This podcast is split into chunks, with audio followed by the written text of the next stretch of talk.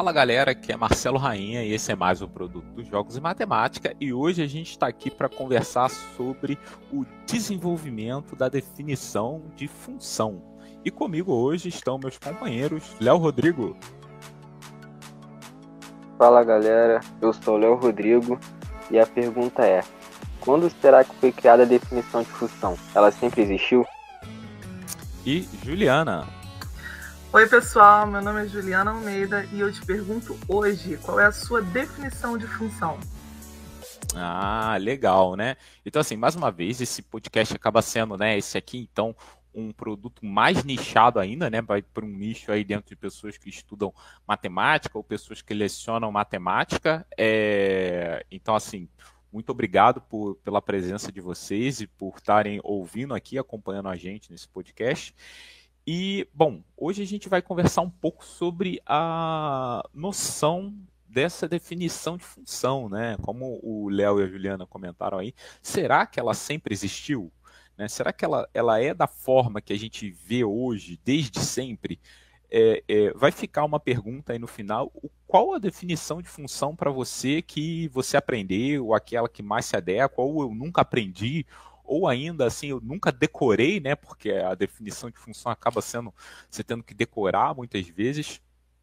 É, eu acho que para dar essa introdução aqui sobre essa noção de função, né, quando as pessoas começaram a utilizar de maneira geral, é, Léo, é, comenta aí para a gente sobre é, quando é que começa esse desenvolvimento da, do, do, sentido, acho que primeiro do sentido de função, né? E aí depois a gente vai tentar entender quando foi cunhada a palavra, né? Que eu acho que isso também é uma coisa interessante da gente pensar, quando pela primeira vez foi cunhado a palavra função em algum artigo matemático ou para a gente entender é, assim aonde as coisas surgiram, né? É, e, Léo, é, quando a gente começa a entender esse processo de, da criação do conceito de função, né? Fala aí pra gente. É, a noção de função, como a gente conhece hoje, ela começa a se manifestar quando se faz necessário uma ferramenta matemática para investigar fenômenos naturais. Estudos iniciados por Galileu Galilei, Kepler entre outros, no seu desenvolvimento se deu sobretudo graças a várias possibilidades permitidas pela noção algébrica criada por Viette e pela geometria analítica introduzida por Descartes e Fermat. É, lembrando que esses conceitos assim de função ele, deles começaram em torno do século 15 e 16 é, assim, na verdade é 16 e 17, né? Porque 1564, né, que digamos assim, que é o, o Galileu, é século 16 e ele nasce em 1564 e ele morre em, em 1642, 642 e 17. É, é porque, por exemplo, qual é o século I? O século I, ele é de 0 a 100. Então ele é o século 1, ele começa do zero e termina no 100, o século 2. Ele começa no 101 e vai até o 200. Então quando você vê 1564, a gente pensa que é o século 16, é sempre um a mais, tá? Aí pronto, agora a gente não perde mais. E é, bom, de fato, né, conceito histórico sobre o desenvolvimento de função, aqui a gente ainda não tinha cunhado a palavra função, né? As pessoas faziam as coisas, principalmente o Descartes, quando a gente olha o desenvolvimento da geometria analítica, né, o, o Viette e o Fermat também, quando a gente olha o desenvolvimento da geometria analítica, é, as, as coisas passam a ter, de alguma forma, equações. Só que a gente tem que lembrar que não é como a gente via isso hoje. E aqui é muito importante que no século XVI e XVII a gente ainda não tinha cunhado a, a palavra função, né? E isso, a primeira pessoa a cunhar a palavra função ela foi o Leibniz. O Leibniz ele, ele cunha a palavra função, ele é o primeiro cara a fazer isso. E, bom, se a gente olhar o Leibniz, né, o Leibniz ele é um cara do século 17 e 18. Então, você vê, a gente tem quase 200 anos de desenvolvimento matemático sobre um determinado objeto para a gente conseguir cunhar a palavra que de fato definia ele. Se, se, você observar, muitos outros matemáticos, muitas outras pessoas devem ter cunhado outras palavras para aquele objeto. Ó, vou dar um exemplo aqui. O próprio Newton, assim, se você voltar uns podcasts atrás, se eu não me engano, nosso primeiro podcast ele fala Newton versus Leibniz. E o, o Newton ele adotou a palavra fluxo e fluxão para função, para derivada, ele usava esse tipo de notação. Enfim, eu, como eu, eu não sou físico, eu não sei se os físicos de hoje em dia trabalham com essas coisas. Na época da minha faculdade, a gente é, fazia as coisas bem separadas mesmo. Mas você vê que foi um termo que não pegou, né? O, a, o termo derivada, função, foi cunhado pelo Leibniz, e aí foi um termo que pegou. Então, assim, é só para entender aí que às vezes o cara usa um determinado termo no artigo dele, quer usar aquilo porque ele acha que o que ele faz é mais importante, mas, é, enfim, a comunidade científica acaba adotando outros termos é, a, conforme o tempo vai passando, né? É, Ju, como a gente está falando de, de, Newton e Leibniz e eles são, é, bom, eles estão no século XVIII, é, dá a introdução desse conceito de função do século XVIII aí para gente.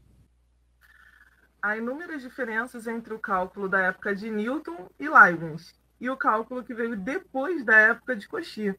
E uma dessas diferenças recai sobre o conceito de função. Por volta de 1700, o cálculo lidava com a noção de variáveis e pelos anos 1800 já se usava a ideia de função, Veremos mais adiante que o conceito de função foi usado por Cauchy para esclarecer o conceito de limite e tornar possível uma definição rigorosa de derivada. Bom, então, assim, a, a gente vê, né? É, só para acompanhar aqui um pouco, é, o podcast passado a gente falou sobre o conceito de número real, né? E o conceito de número real ele foi desenvolvido e completamente, digamos assim, entendido só em meados do século é, 19, né? Assim, final do século 19, que ele é completamente desenvolvido. Então você vê que apesar do que a gente está falando sobre números reais na, naquele no podcast passado, né, no 04, é, o conceito de função ele de certa forma ele passa a ser pensado, desenvolvido primeiro, né? E, e, isso é uma coisa interessante também. Ah, e é claro que assim, a gente, o Leibniz, ele, a, a gente vai ver aqui, apesar dele ter sido a primeira pessoa que cunhou a ideia de função, né, a palavra função, foi num artigo de 1900, 1692. Quem utilizou né, bastante esse conceito de, de função foi o, o Bernoulli, né? Assim, é, Bernoulli, mais uma vez, é, foi Johann Bernoulli, né? Bernoulli, quando a gente fala Bernoulli, isso é outro problema também, porque Bernoulli tem 15, né? Se esse cara tivesse tido mais filhos, eu acho que o desenvolvimento científico da época teria sido uma coisa de louco, porque todos os Bernoulli tiveram um desenvolvimento matemático impressionante. E o que a gente está falando aqui é o Johann. Ele se correspondia por carta Leibniz ele gostou da forma que o Leibniz trata esse conceito de função para simbolizar né, variáveis, é, é, digamos assim, o conceito de como uma variável se expressa, né? Como uma variável se expressa em função, né? Assim, eu estou falando em função porque eu já conheço o termo, fica até difícil. É, é, vamos lá, de forma simbólica, né? Como uma variável se expressa de forma simbólica em termos de, de, de um conjunto de regras já estabelecido. É... E para falar um pouco para a gente sobre o, o Bernoulli, é, eu vou, eu vou pedir pro pro Léo falar um pouquinho para a gente sobre essa ideia do Bernoulli, né, e como ele desenvolve. E, e, e assim, só para deixa eu olhar aqui, só para a gente é, assim amarrar as coisas, o Johann Bernoulli ele foi orientador do Euler. Então, assim, a gente vai falar um pouquinho né, sobre a ideia do, do Bernoulli, onde as coisas começaram a aparecer, e logo em seguida a gente vai falar do, do Euler, e que, particularmente, na minha opinião, ele é o maior matemático de todos os tempos. Muita gente diz que é o Gauss. Só que o Euler, gente, teve mais de 10 filhos. Então imagina você ser matemático, né? Você aí, desenvolvedor de do pensamento lógico com 10 filhos. É, não é para qualquer um, não, entendeu? Então, assim, eu coloco o Euler em outro patamar. O Euler é tipo, não sou flamenguista, mas o Euler é tipo o Flamengo da época, entendeu? Sim, só para ficar claro. Léo, então fala para a gente um pouquinho do, do Bernoulli e depois a gente vai conversar sobre o Euler. Juntamente com Bernoulli e o conceito é simbologia usados para representar funções ficaram estabelecidos. Isso porque Bernoulli, em um artigo sobre um problema isoperimétrico, originalmente em latim, republicado em francês alguns anos depois. Leibniz não se opôs ao uso do termo por Bernoulli, e os dois discutiram, por cartas, como designar simbologicamente as funções. É, então assim, só para você entender que o, o, Bernoulli tem um monte, né? É o Johann que a gente está falando aqui. Então assim, o Johann ele publica alguns artigos mais uma vez para resolver o problema isoperimétrico, né? Só para vocês aí que não sabem, problema isoperimétrico, talvez o mais clássico da época seja determinar é, uma curva que tenha a maior área possível com o menor perímetro possível, beleza? Imagina isso maior área possível com menor perímetro, é, com o menor perímetro possível. Se você pensar num polígono, por exemplo, ah, é, quais são os polígonos que têm é, o menor perímetro e a maior área possível vão ser os polígonos regulares, beleza? Ah, como se prova isso? Mais uma vez, convido vocês a lerem o livro do Ai meu Deus, o livro do IMPA de geometria diferencial do Manfredo do Carmo, beleza? O livro do Manfredo do Carmo, ele no capítulo 1, ele apresenta isso. O problema para você ler esse capítulo é que você precisa ter noções de, de, de pelo menos cálculo em várias variáveis. Então, se você já fez o seu curso de cálculo 3, aí dá para você ler o livro, o capítulo 1 do livro do Manfredo, ele fala exatamente sobre esse problema isoperimétrico. É, agora sobre o conceito de função, né? Assim, o Bernoulli estava desenvolvendo o conceito de função, mas quem de fato bate o martelo para a ideia do que o próprio Bernoulli vem desenvolvendo é o aluno dele, que não é ninguém mais, ninguém menos do que o Euler, né? O Euler, na sua obra Introduction in Infinite... É, calma aí. Introduction in Analysis Infinitorum de 1748. Então você vê, né, o problema lá, o artigo que o Bernoulli apresenta o conceito de função, só para a gente entender cronologicamente o que, que a gente está falando, é de 1698. O artigo em que o Euler, de fato, ele bate o martelo no conceito de função dele e aí a gente vai falar sobre esse conceito de função dele, é de 1748. Então você vê que tem 50 anos aí de um uso de função aonde a gente vai tateando, vai entendendo as coisas, e aí agora a gente vai apresentar o que, que o Euler dizia como conceito de função, beleza? Então, assim, depois eu vou pedir para a Juliana falar para conversar com a gente sobre o que o Coxi acha. Então, assim, só para a gente entender como é que as coisas estão funcionando aí, né? Nessa, nessa, nessa cronologia sobre esse conceito de função, né? Então, o, o Euler, em 1748, é, ele define função da seguinte maneira, né? Uma função é uma quantidade variável, é uma expressão analítica formada de qualquer modo por tal quantidade variável e por um número de quantidades constantes. Juliana, quando você lê essa definição, é, o que, que você entende como sendo isso? Lê, se quiser ler de novo, você pode ler de novo para entender. Mas é, o que, que você entende quando você lê esse tipo de função aqui. E aí depois eu vou fazer uma provocação. Mas o que você entende quando você lê a definição do Euler? Eu, eu vejo como uma expressão, é uma função. É... Antes, quando Tudo eu leio bem. isso, professor, eu, eu entendo que seja, sei lá, vamos supor, não sei se estou falando besteira, mas de repente uma função de alguma cônica, não sei.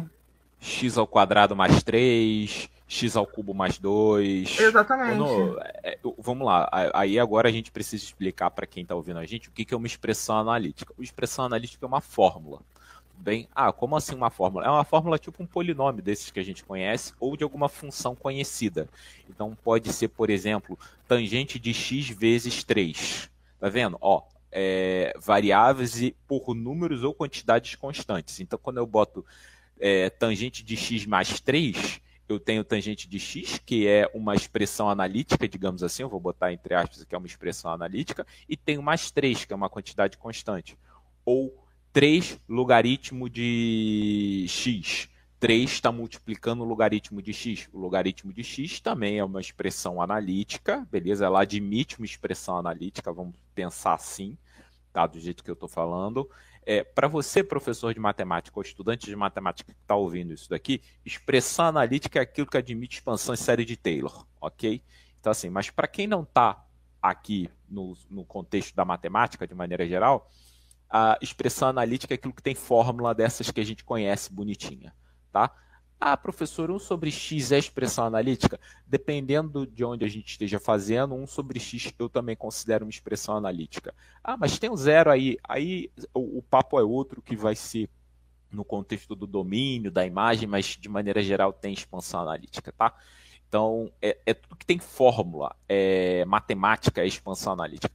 E aí a gente tem um problema quando a gente pensa sobre isso, é, que é o que tem fórmula, porque, bom, quem está estudando matemática ou quem já passou da faculdade de matemática deve ter estudado a famosa função de Dirichlet. Né? O que, que é a função de Dirichlet? Ah, já ouviu, vocês já ouviram falar na função de Dirichlet? Algum dos dois? Já ouviu? Ouvi falar, mas não tenho. Eu não lembro muito bem. Mas já ouvi falar. Não, nunca ouvi falar, não. Nunca ouvi falar. Eu não. já quem fez o curso de análise real, e aí a gente tem uma coisa interessante sobre o Dirichlet, a gente vai falar daqui a pouco.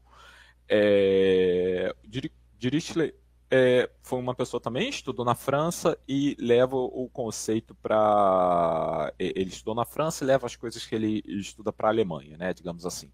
É, o, a, a, mais uma vez, Dirichlet, ele é algo que, alguém que vem também depois do Cauchy, no sentido do corte de análise, e ele pensa numa função da seguinte forma tá? Vocês lembram que a gente viu no podcast passado que os números reais a gente tem números racionais e irracionais. Esses racionais e irracionais, eles estão bem distribuídos na reta real. Ou seja, independente do espacinho que você pegue, se você pegar um intervalo bem pequenininho, você consegue pegar sempre dentro desse intervalo. Vão ter números reais e números é, irracionais minto, números racionais e números irracionais. Então, o Dirichlet propõe a seguinte função. É, considera o, a função que a cada número racional leva no número 1 e a cada número irracional leva no número 0. Isso, para nós, hoje em dia, é uma função, porque ela está bem definida dentro do conceito. Só que ela não admite uma expressão analítica dessas comuns que a gente encontra. Então, é, nesse Isso está relacionado à quantidade. A, essa palavra quantidade, ela então está relacionada a essa expressão analítica. Seria isso? A quantidade em que sentido? É, na verdade, é, a, a, palavra expressão analítica ela está relacionada a uma fórmula explícita de, do tipo que a gente conhece, que a gente estudou na escola. É, uhum. e, e, isso é uma coisa interessante que, apesar dessa não ser a definição precisa de função, para tudo que a gente vê na escola, mais uma vez, para tudo que a gente vê na escola, a definição do Euler é mais do que suficiente para a função. Então, por exemplo, se, se eu dissesse para o meu aluno da escola, olha, para vocês, e aí mais uma vez, é o, é o professor dizendo para o aluno da escola, para vocês, função vai ser tudo aquilo que tem fórmula, fórmula bonitinha. Ponto. Ou seja, em outras palavras, eu estou dizendo a definição do Euler para a função. E eu não acho isso um, um, um absurdo, não. É, eu acho isso honesto. Falar assim, olha, Sim, tem mais porque coisa. Tem a variável e tem o um número fixo. Exatamente. Então exatamente. não tá, não, não é errado. Então, dizer aquela definição super abstrata que a gente apresenta para os alunos na escola que aquilo é função, eu acho, eu acho um pouco sacanagem, sabe?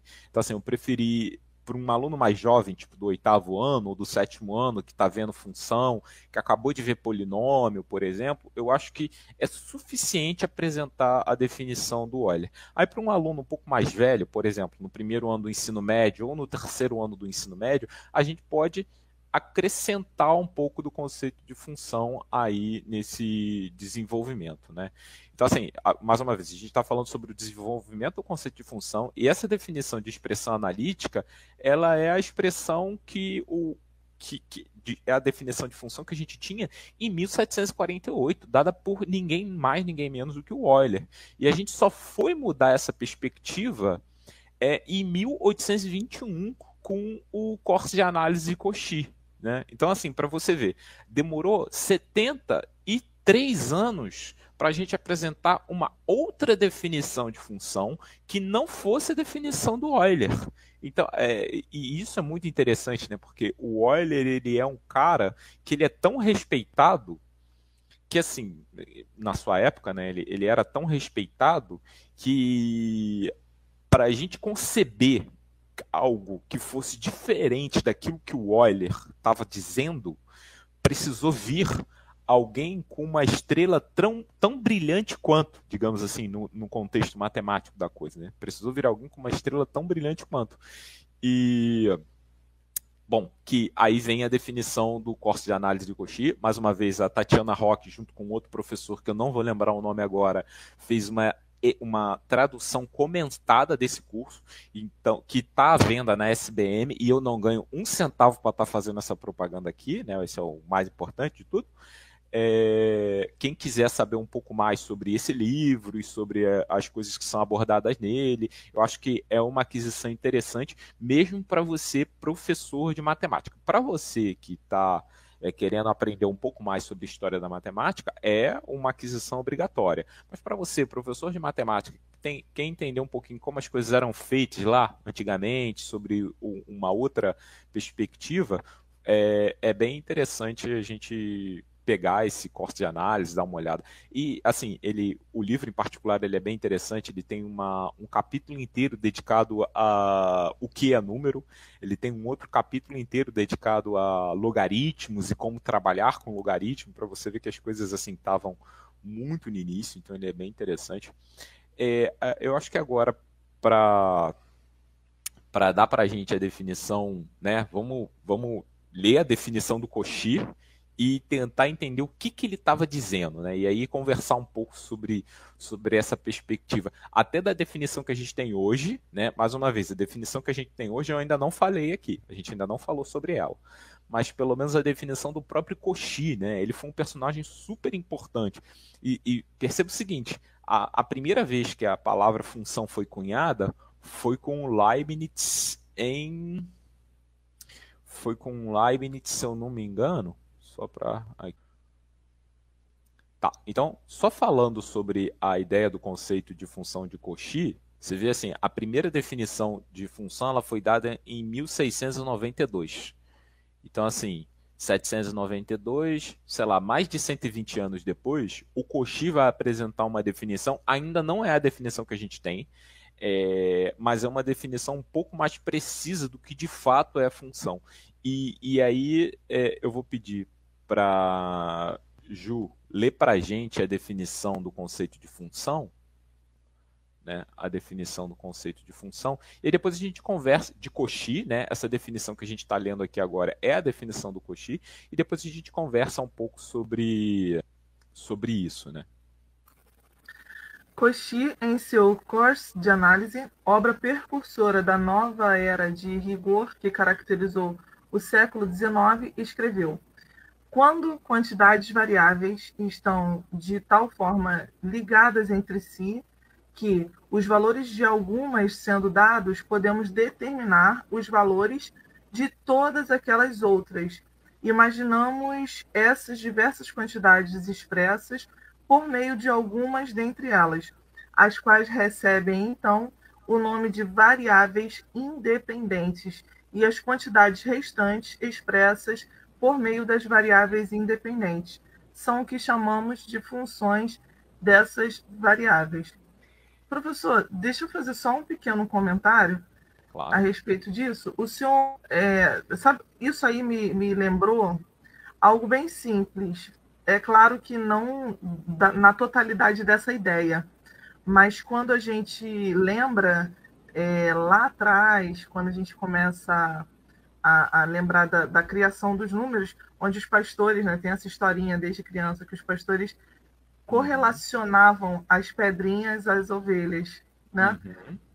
Então esse conceito me, me faz lembrar isso. É, mas é. Então, esse conceito de função de Cauchy, isso é uma coisa mais interessante, né? Porque assim, a definição dele é uma definição basicamente geral. Ela é quase a mesma definição que a gente tem hoje em dia. É, é, eu acho que falta alguma coisa assim para expressar domínio, é, imagem, ah, que você sempre tem que ter um correspondente do domínio, mas assim isso está expresso porque no, no, na linguagem, né? Assim, tá, tá meio claro na linguagem que ele está querendo dizer. Ainda não tá igual, igual aquilo que a gente faz hoje em dia, mas eu acho que está bem está bem mais claro do que o que as coisas que o Leibniz fazia.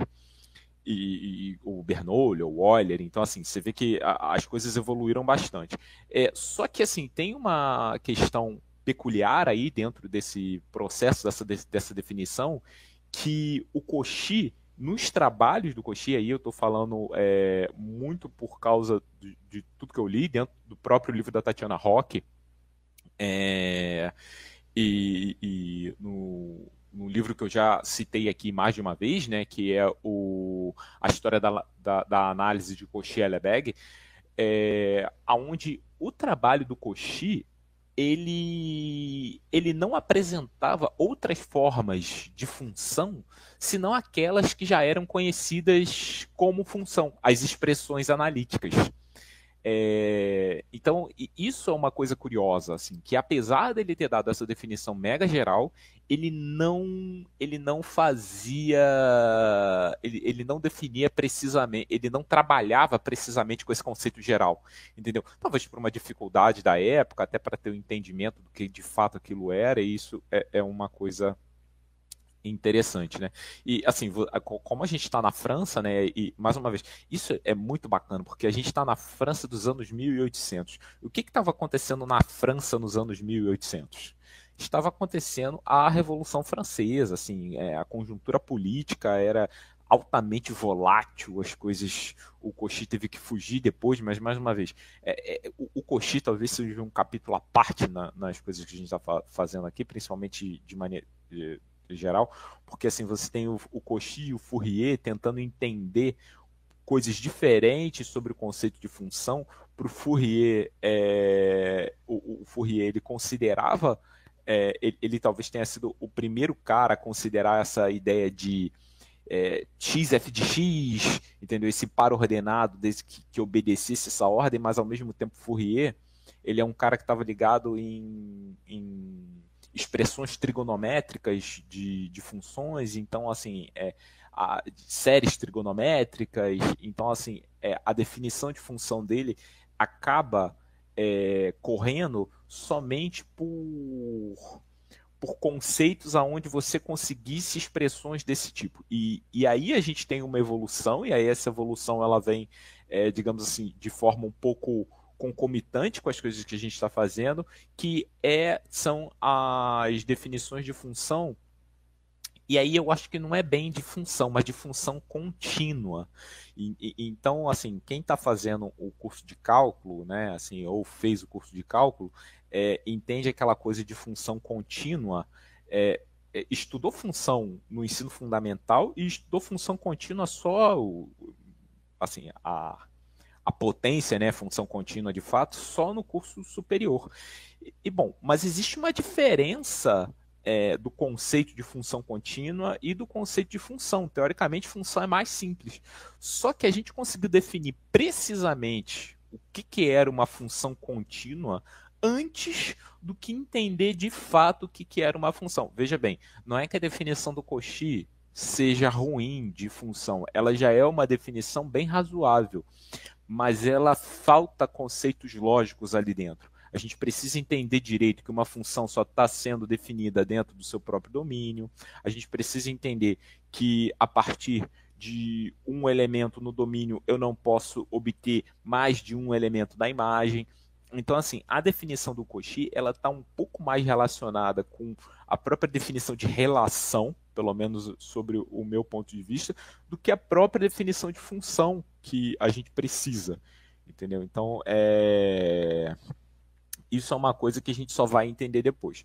E aí, voltando a falar, né, assim, em 1700, é, no, no início dos anos 1800, a gente tem o Lobachevsky e o, o Dirichlet é, trabalhando um pouco mais, né, eles, eles fazem, é, eles cursam a Polytechnique e no desenvolvimento das suas pesquisas eles passam a apresentar uma definição um pouco mais precisa no sentido de função contínua, não não de função de maneira geral, né?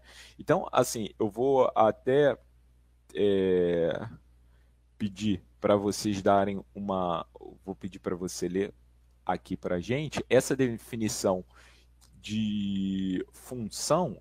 Vou pedir para o Léo ler para a gente a definição tanto do Lobachevsky quanto a do Dirichlet de, de função contínua. Ele não é de função, ele é de função contínua.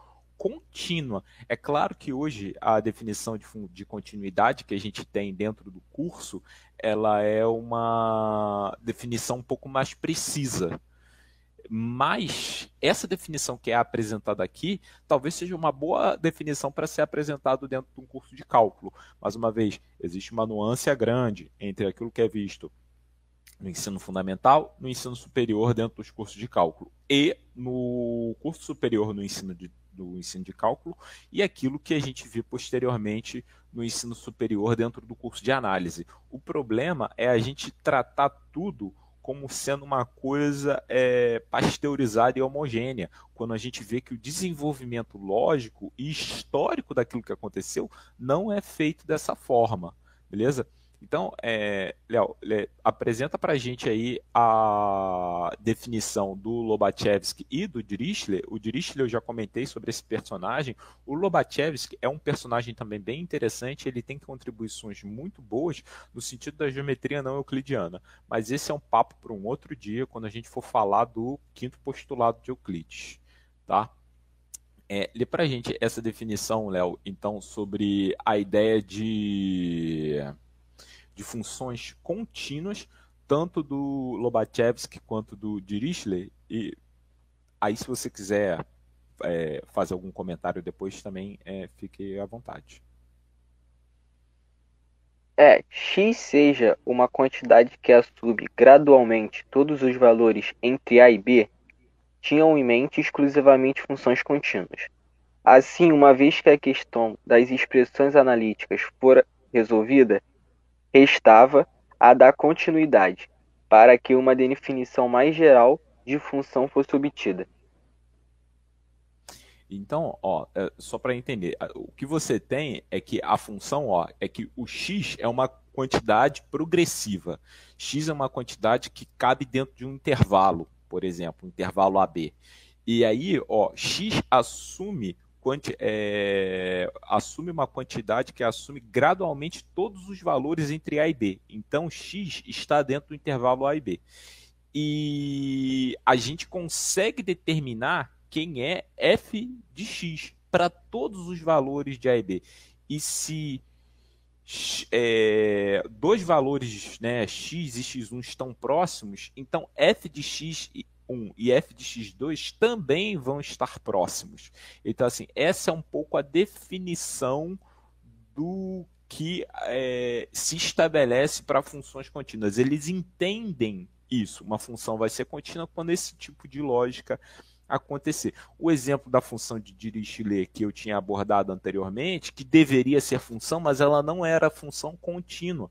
Por quê? Se você pegasse dois valores próximos, um racional e um irracional, a gente viu que você consegue sempre isso, esses valores estão muito próximos, mas a diferença desses valores dá 1, que é uma diferença que mostra que eles estão?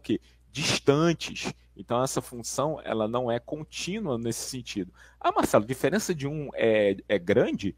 É. A diferença pequena, ela é, ela é pequena no etéreo, entendeu? Assim, então, assim, se um, um cara tiver um, uma diferença de 1 sobre 10 mil, você consegue fazer com que a f de de x1 menos x2, né, digamos assim, a, a, diferença desses dois objetos também seja muito pequena, sei lá, 1 sobre 1 milhão, 1 sobre 10 mil, alguma coisa nesse sentido.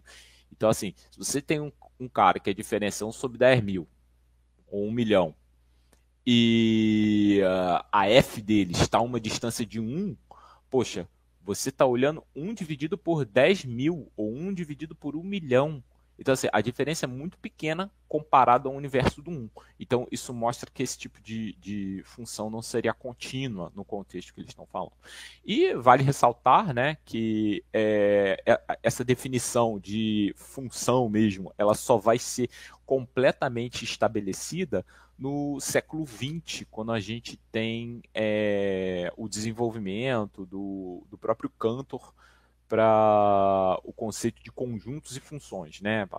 O Cantor estabelece essas primeiras ideias um pouco mais rigorosas, mas assim, só é, no 1920, né, nos anos 20 ali, ou talvez nos anos 10 de 1910 ou 1920, né, nesse período aí, que um grupo de matemáticos chamado Bourbaki, eles amarram todo o conceito de função, eles amarram todo o conceito de função é, num projeto relativamente muito ambicioso, né? eles amarram o conceito de função num projeto muito ambicioso, que foi o Grupo Bourbaki. Mas, mais uma vez, o Grupo Bourbaki também é uma conversa para um outro podcast. E a definição do Grupo Bourbaki para função é essa que a gente conhece hoje em dia, né? Eu, eu, eu não vou colocar vocês numa saia justa e vou falar é, a definição de função que o grupo Bourbaki coloca, que é a que a gente estuda na escola, né? E muitas vezes a gente acaba não lembrando, que é o seguinte: f, dados os conjuntos A e B, então uma função do conjunto A no conjunto B, uma relação, né? Uma relação dos elementos de A e B vai ser uma função se para todo elemento de A, ou seja, não pode sobrar ninguém no seu conjunto A, que a gente chama de domínio, exista um único elemento no conjunto B, então é importante que, dado um elemento no conjunto A, esse elemento ah, não esteja relacionado com dois elementos no conjunto B, ele vai estar relacionado a um único elemento lá. Ah, eu posso ter dois elementos no conjunto A que estão relacionados a, ao mesmo elemento no conjunto B como a gente viu lá em Dirichlet, onde todo número racional ele estava relacionado com o número zero e todo número irracional estava relacionado com o número 1. Um. Então, assim, mas se você pegasse o meio, o meio ele não vai levar no zero e no 1 um ao mesmo tempo. Ele só vai levar no 1. Um. Assim como se você pegar o raiz de 2, o raiz de 2 ele vai levar no zero. E só no raiz de zero. Ele, e só no zero. Ele não vai levar em outro número. Então, vamos lá, de novo é, uma relação né, de A em B, ele vai, vai ser uma função se para todo elemento do conjunto A exista um único elemento do conjunto B, tal que A está relacionado com B, ou f de A é igual a f de A é igual a B, ou f de x é igual a y, né, que a gente chama geralmente com x e y. E essa é a definição precisa do conceito de função. Uma ideia sobre função que eu gosto muito tá, é que função é uma tabela. Função é uma tabela onde o lado esquerdo da tabela, ou seja, a primeira coluna da tabela, é, são todos os elementos do domínio. Beleza? E o lado esquerdo da tabela são todos os elementos da imagem. Então, assim, um objeto ele vai ser uma função, um, se você conseguir determinar todos os elementos do lado esquerdo, ok ali, e todo elemento do lado esquerdo ele tem que ter um correspondente no lado direito. Porque se é uma tabela precisa, você tem que ter essa regra. Você não pode ter um elemento do lado esquerdo que não tem elemento nenhum do lado direito. Beleza? Então, eu acho que isso, essa ideia de tabela, ela é a ideia que eu mais gosto sobre entendimento sobre função. Bom, gente, é... mais uma vez, nós vamos entrar em recesso. Esse é o último episódio do ano. Eu espero que vocês gostem, né?